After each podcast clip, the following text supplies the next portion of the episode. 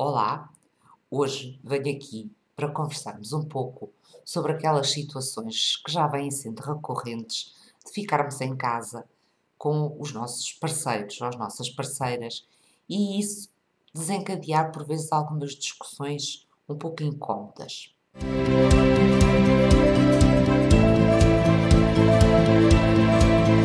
Nós estamos mais tempo em casa, seja sozinhos com os nossos parceiros, seja com os nossos parceiros e com os nossos filhos.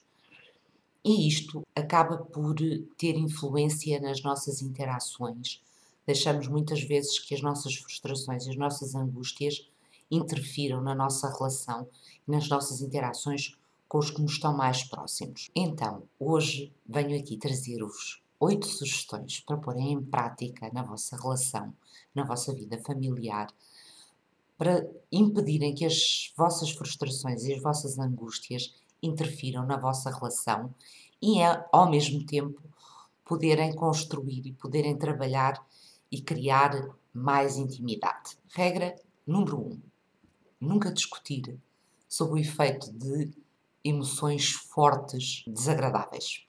Quando estamos muito angustiados, muito aborrecidos, muito frustrados, é muito provável que a nossa conversa, por melhor intenção que tenha, vá desencadear uma discussão. Regra número 2: aprender a parar uma discussão que já se iniciou antes dela escalar para um ponto de não haver retorno.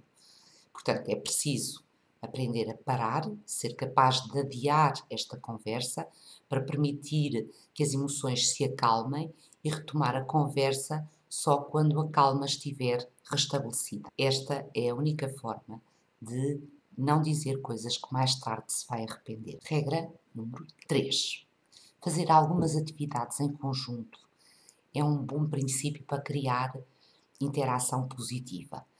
Podem cozinhar juntos, podem estabelecer um projeto de uh, modificar alguma coisa na casa, criar um hobby em conjunto, qualquer coisa que agrade aos dois e que possa criar momentos de interação positivos. Regra 4. Já agora, façam um projeto para o futuro em conjunto. Sonhar juntamente com o nosso parceiro ou com a nossa parceira é uma boa forma de criar visão para a relação, criar projetos a médio e longo prazo planeie uma viagem para o próximo ano. Regra número 5. Uma atividade que é interessante fazer em conjunto é praticar meditação ou relaxamento em conjunto. A meditação e o relaxamento ajudam as pessoas a acalmar, lidar melhor com o stress. Quando isto é feito em conjunto, cria alguma aproximação, cria proximidade. No fundo, coloca ambos os parceiros no mesmo patamar de níveis de stress e de redução do stress. Quando reduzimos o nosso stress juntos, criamos maior proximidade. Regra número 6. Comecem a praticar gratidão. A gratidão tem vindo a ser muito falada nos últimos tempos como uma forma de criar alguma estabilidade emocional, de criar algum, alguma felicidade. Normalmente andamos muito a correr, muito estressados, muito focados nas, nas coisas negativas que nos acontecem. Trazer ao presente todas as coisas boas que nos aconteceram, que temos, que sentimos, que somos, dar-nos uma perspectiva diferente da vida e permite-nos viver melhor a relação e a família. Regra número 7.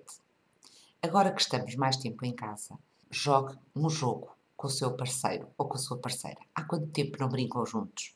Brincar é uma atividade que desperta em nós uma alegria, um prazer, um bem-estar que muitas vezes temos esquecido, deixamos ficar nas nossas memórias da, da, infância e que quando recuperamos para o presente nos traz muito prazer.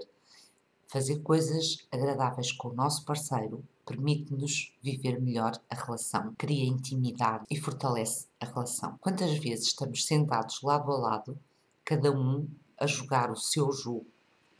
Porque não jogar junto? Mais uma atividade que podem fazer em conjunto e que tenho a certeza que vai melhorar a vossa relação. Regra número 8 e a última. Surpreenda o seu parceiro. Há quanto tempo não lhe faz uma pequena surpresa? Não é preciso uma coisa extraordinária. Algo inesperado, desde que o outro não esteja à espera, vai certamente ser uma surpresa boa. E por hoje é tudo. Até à próxima. Um abraço.